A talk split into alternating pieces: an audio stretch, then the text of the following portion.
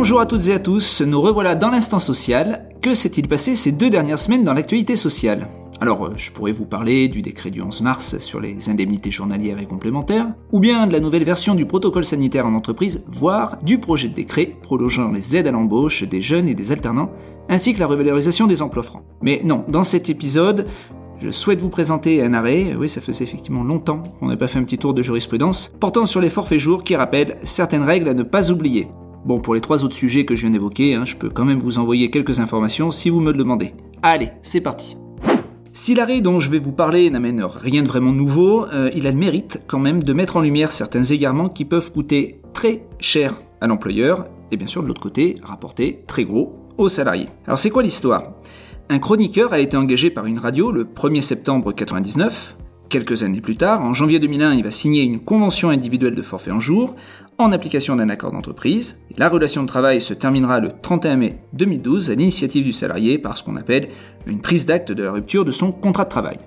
Devant le Conseil de prud'homme, il demande plusieurs choses et, en particulier ce qui nous intéresse dans cet épisode, c'est la reconnaissance de l'irrégularité de l'accord d'entreprise prévoyant la mise en place de la convention individuelle de forfait en jour et la nullité de cette convention, ainsi que le paiement de diverses sommes, principalement des heures supplémentaires.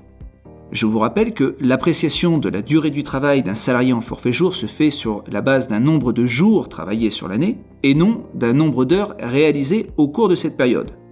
Dès lors, il peut vous paraître curieux que le salarié fasse une demande de rappel de salaire au titre, notamment d'heures supplémentaires non payées. En fait, c'est une logique en cascade. Le salarié considère que sa convention individuelle est nulle, pour des raisons que je vais vous présenter. Du coup, si elle est nulle, eh sa durée du travail ne doit plus être appréciée sur un étalon journalier, mais on doit revenir à une appréciation de droit commun, c'est-à-dire sur un module, une période hebdomadaire. De ce fait, si le salarié démontre avoir travaillé au-delà de 35 heures, eh bien alors il peut obtenir des rappels de salaire. Alors justement, quels étaient les arguments du salarié? Il y en avait plusieurs. Mais principalement, il soutenait que l'employeur n'avait pas respecté les dispositions de l'accord d'entreprise qui prévoyaient la mise en place de ce type de convention.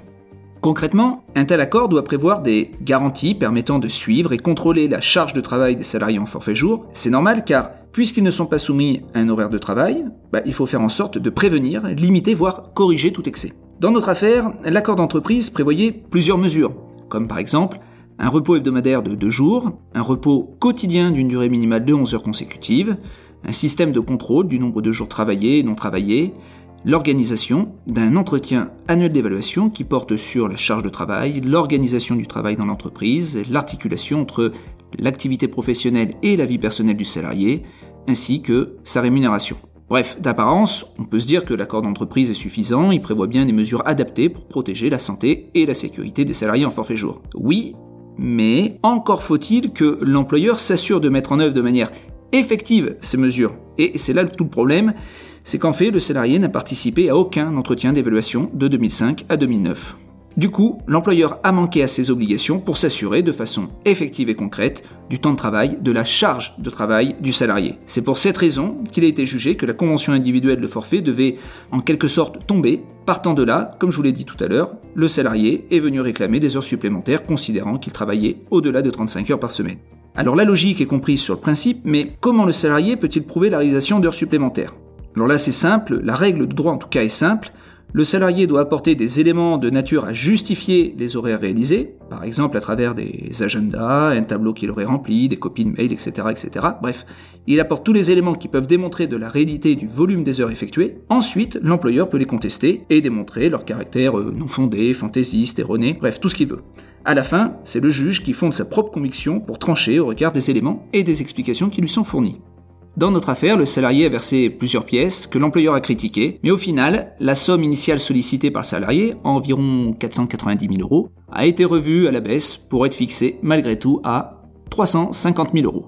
Voilà, cette décision a le mérite de rappeler une règle importante, vérifier les dispositions conventionnelles qui vous permettent notamment de mettre en place les conventions individuelles de forfait. Le droit de la durée du travail a beaucoup évolué, c'est un puissant outil d'organisation de l'activité de l'entreprise et ça d'autant plus en raison du développement du droit de la négociation collective d'entreprise.